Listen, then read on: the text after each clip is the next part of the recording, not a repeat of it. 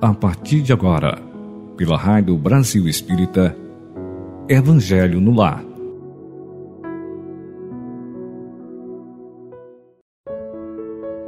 Queridos ouvintes da Rádio Brasil Espírita, nossos votos de muita paz. A todos que nos ouvem, nós gostaríamos de agradecer a oportunidade de estudarmos juntos esse estudo voltado para o Evangelho, no Evangelho de Jesus, que nós tenhamos a paz necessária, o equilíbrio necessário para compreendermos as lições do nosso Mestre amado. Agradecemos a oportunidade de nos unirmos nestes minutos que se seguem para as nossas reflexões.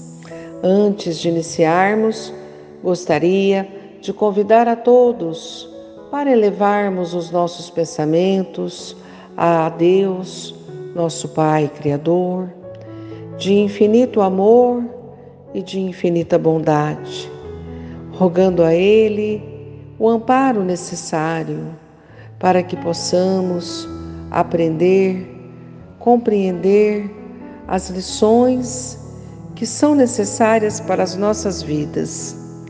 Ajude-nos, Senhor Jesus, bondosos benfeitores, a seguirmos os ensinos de Jesus, depositando-os em nosso coração para que frutifique, para que alimente a alma, para que assista e auxilie aos que necessitam.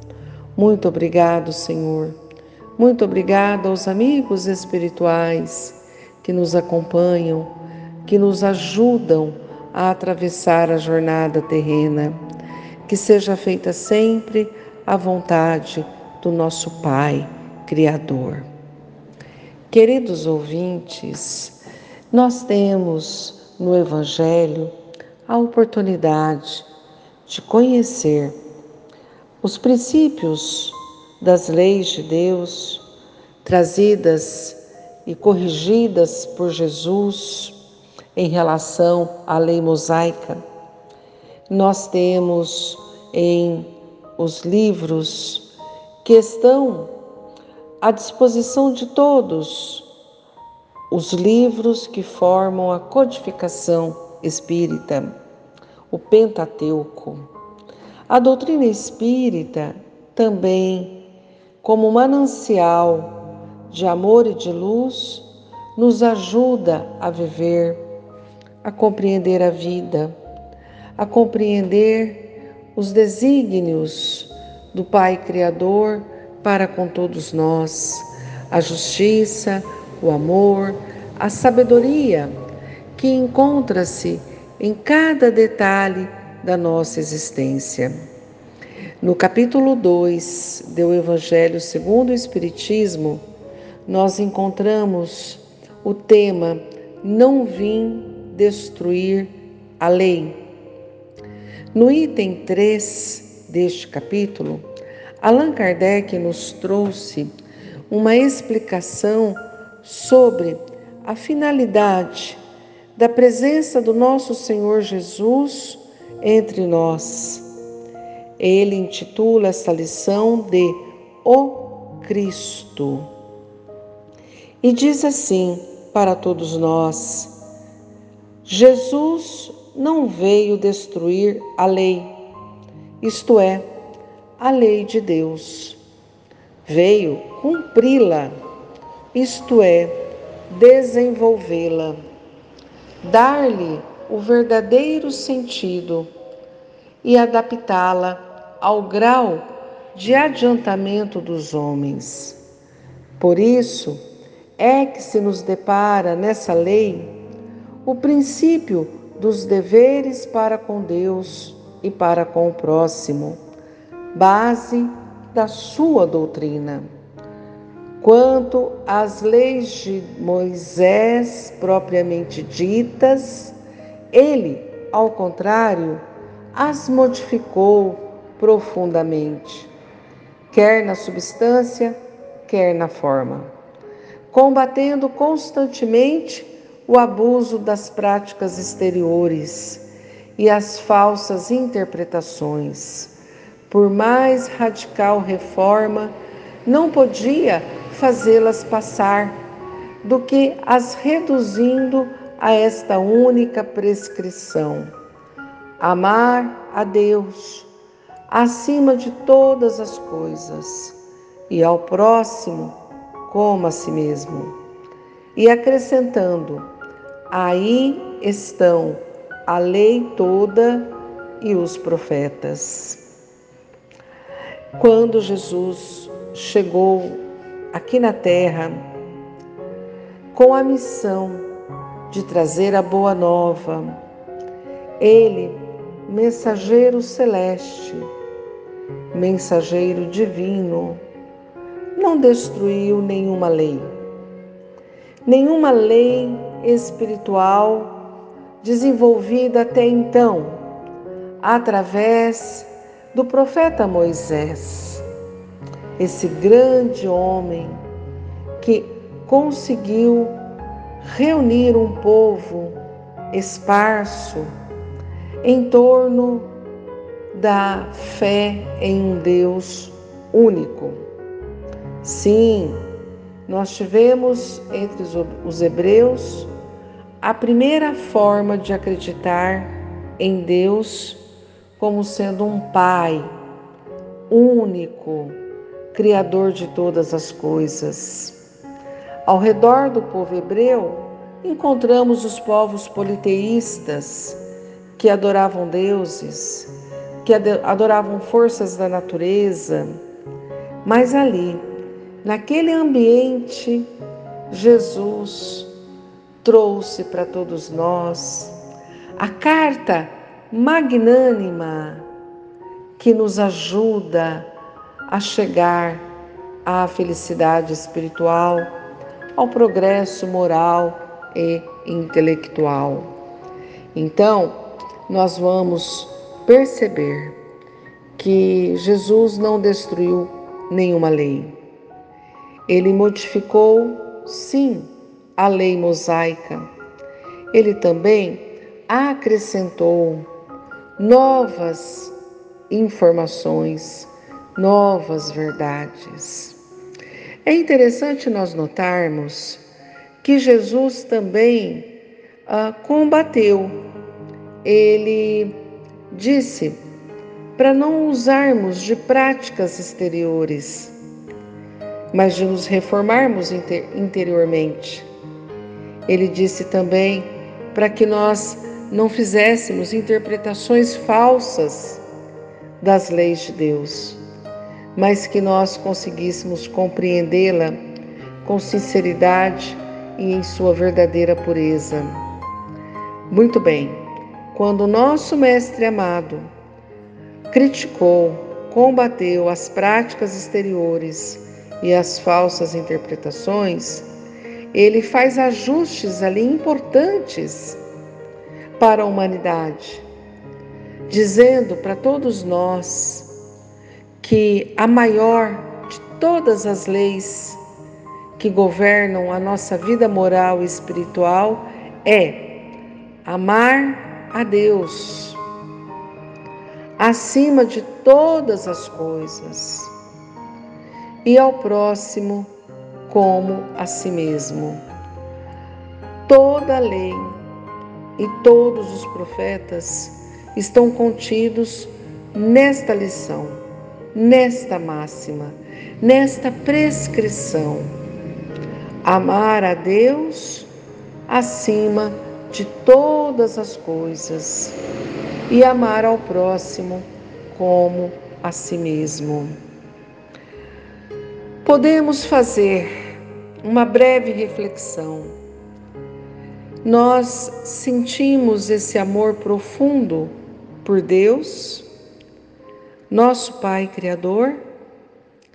Nós temos atitudes, palavras que refletem este amor a Deus.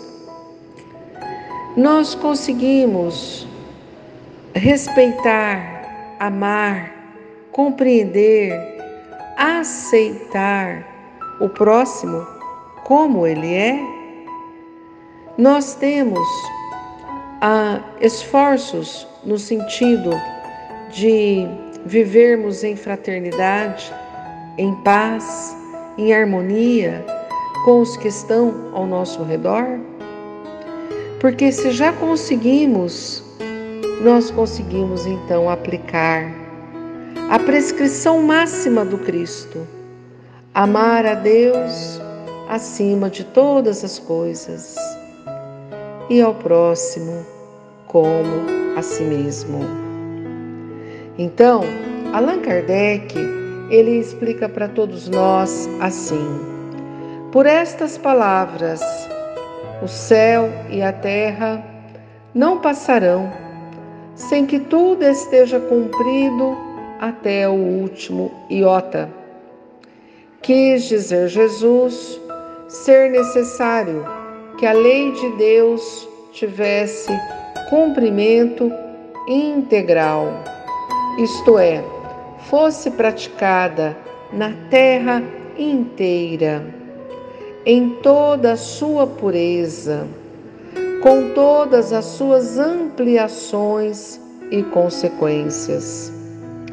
Efetivamente, de que serviria haver sido promulgada aquela lei se ela devesse constituir privilégio de alguns homens ou sequer de um único povo? Sendo filhos de Deus todos os homens, todos, sem distinção nenhuma, são objeto da mesma solicitude. Vejamos que Jesus ele deixa muito claro para todos nós que a lei de Deus ela terá cumprimento por nós todos em toda a terra e em toda a pureza da lei, com todas as suas consequências, com todas as suas ampliações.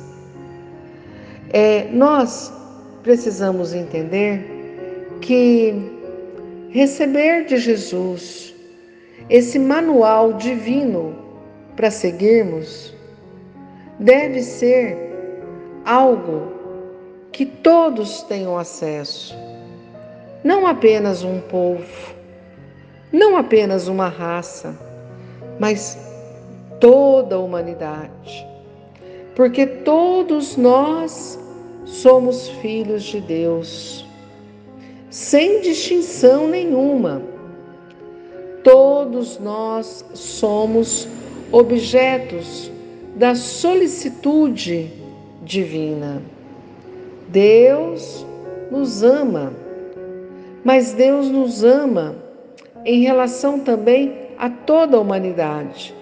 Deus ama toda a humanidade não apenas uma raça, não apenas um povo. Privilégios não existem na vida onde nós podemos encontrar cada um precisando esforçar-se, cada um precisando dar o seu contributo de serviço no bem, de amor, de paz, para que sejamos mais felizes aqui na Terra.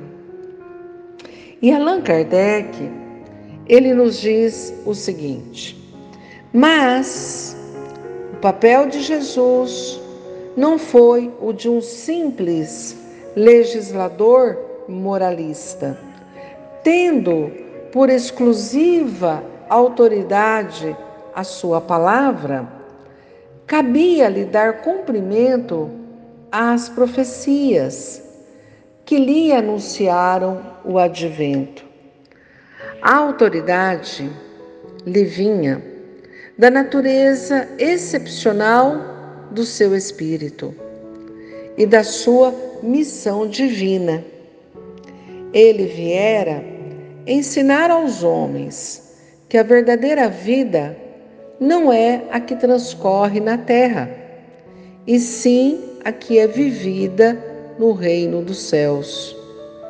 Viera ensinar-lhes o caminho que a esse reino conduz, os meios de eles se reconciliarem com Deus e de pressentirem esses meios na marcha das coisas por vir, para a realização dos destinos humanos.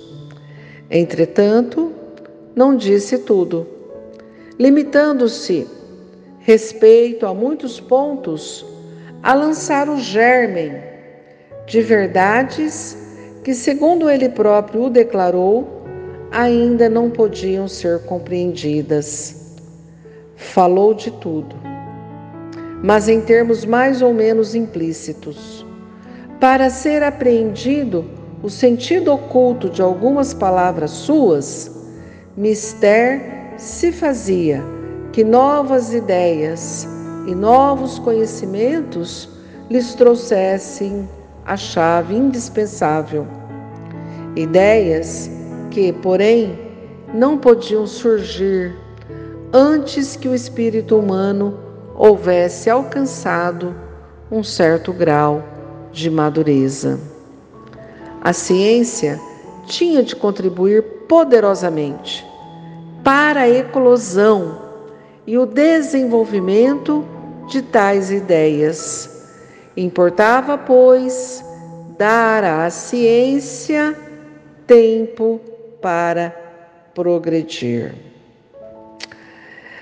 Vejamos, queridos ouvintes da Rádio Brasil Espírita, nesse tema que estudamos hoje, o Cristo, que está no capítulo 1, Não Vim Destruir a Lei, de O Evangelho segundo o Espiritismo, nós percebemos que Allan Kardec traz importantes definições sobre as razões da presença de Jesus aqui na Terra, em nossas vidas. Ele, obviamente, não foi um legislador comum, moralista. Ele tinha uma autoridade espiritual contida em Suas palavras, que nós trazemos até hoje em nosso coração como bálsamo de luz e de amor. Jesus foi, é a maior autoridade espiritual que nós, seres humanos, pudemos conhecer. Ele cumpriu as profecias que os profetas anteriores haviam anunciado. A sua autoridade estava diretamente ligada às características que ele apresentava. Características excepcionalmente elevadas, num máximo grau que um espírito pode alcançar. Portanto, Jesus entre nós tinha uma missão e a sua missão foi cumprida e foi divina. Não tratava-se de mais um profeta, não tratava-se de um legislador religioso, moralista. Tratava-se do enviado de Deus para todos nós para nos ensinar, ele tomou um corpo material, físico, e disse para todos nós que a verdadeira vida não é aqui na terra, e sim no reino dos céus.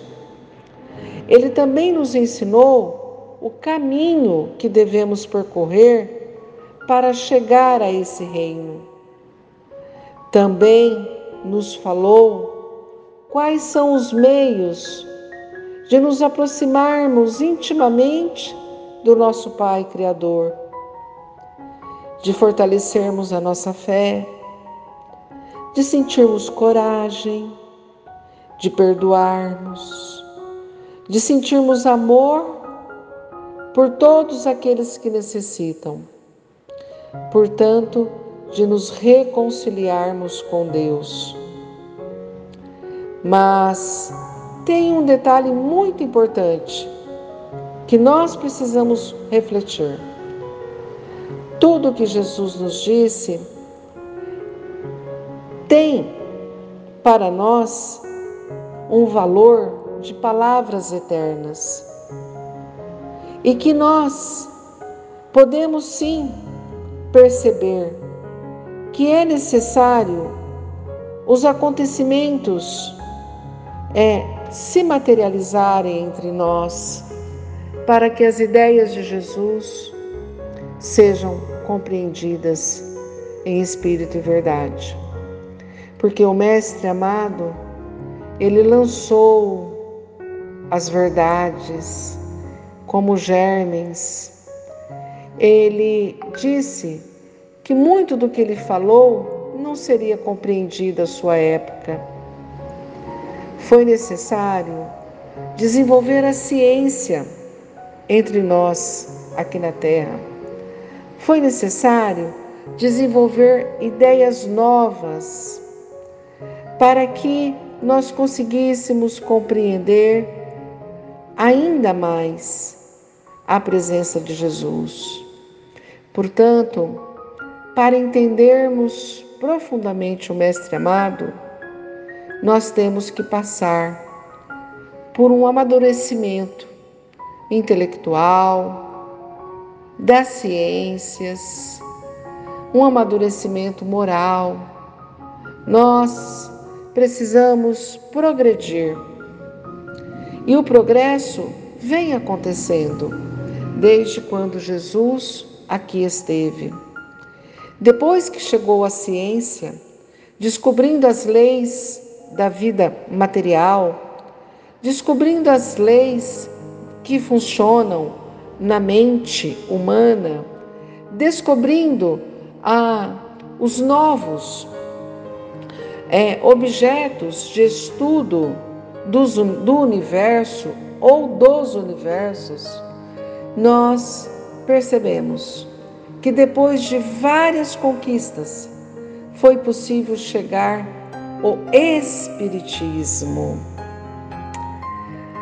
O Espiritismo nos ajuda a entender Jesus, a dar explicações claras, objetivas, verdadeiras sobre as palavras do Mestre que ficaram obscuras, sem entender.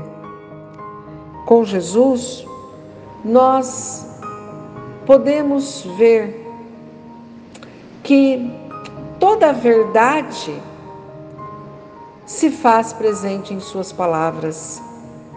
Os Espíritos fizeram os pontos de ligação entre o passado, entre a presença de Jesus e o nosso presente.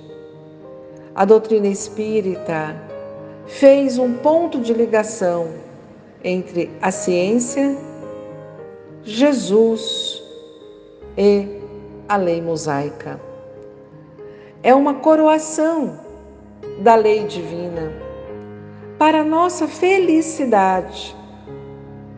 Hoje, nós queremos ser bons, embora muitos não o desejem, mas nós sabemos por que queremos ser bons.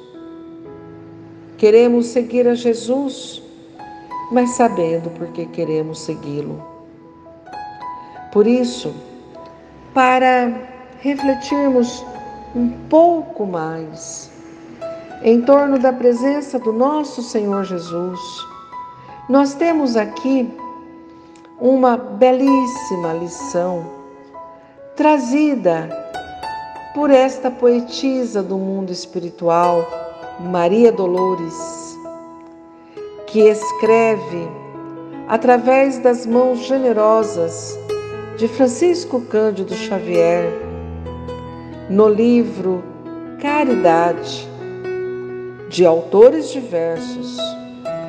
Ela, Maria Dolores, nos traz um poema que faz com que nós pensemos no Mestre de uma forma diferente, que nós meditemos em nós mesmos de uma forma diferente. Maria Dolores escreve para todos nós, no capítulo 40, o poema Fica conosco, Senhor. Senhor Jesus, sobre a terra de agora, ansiosa e agitada, que a ciência domina muitas ideias novas pela estrada. Sonegam-te no mundo a presença divina. O homem superculto nas invenções geniais e nos feitos de vulto, experimenta, experimenta, Entretanto, Senhor, por mais se lhe permite, revelações dos céus, sem pausa e sem limite, ei-lo na indagação. Em que não se contenta? Projetando satélites no espaço e entesourando láureas da cultura nem por isso largou-se do tédio, do azedume, do cansaço, de alma triste e insegura. Toda a terra é um arsenal de máquinas potentes, sondas, computadores, investiga-se os mundos exteriores, conclama-se ao progresso todos os continentes. Mas a guerra campeia. O cérebro, sem fé, como que se incendeia, e a violência se espalha mundo afora.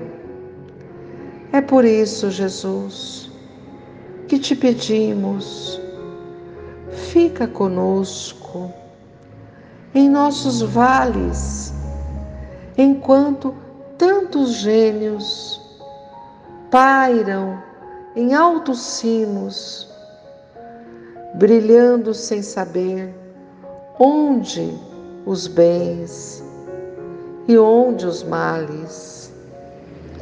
Conserva-nos a fé por luz acesa e ajuda-nos a ver na terrestre grandeza, com a bênção de amor em que nos guardas, as longas retaguardas dos irmãos despojados de esperança, a fim de socorrê-los em teu nome. Atenua, Senhor, a mágoa dessas vidas, que a tristeza consome na dor que não descansa. Ergue de novo os corações caídos em desesperação, a buscarem na cinza os ausentes queridos, que a morte lhes furtou em processo violento. Ajuda-nos a ver o sofrimento, que o radar não percebe e o motor não consola Substitui, Jesus, pelo apoio da escola, a sombra do presídio que segrega os irmãos que a revolta ainda inspira e carrega para os despenhadeiros da existência. Fica conosco, Mestre, e faze-nos prover de auxílio e reconforto o sentimento amargo e semimorto da multidão sem paz, a chorar e a sofrer. Na fé que o teu amparo nos descerra, deixa-nos atingir o coração da terra. Faze que o sol da caridade, a irradiar-te as bênçãos de alegria, envolva dia a dia o pão que nutre o bem de toda a humanidade. Não nos deixe a sós e ensina-nos, Senhor, a encontrar finalmente em cada um de nós o caminho de luz do teu reino de amor. Muita paz a todos.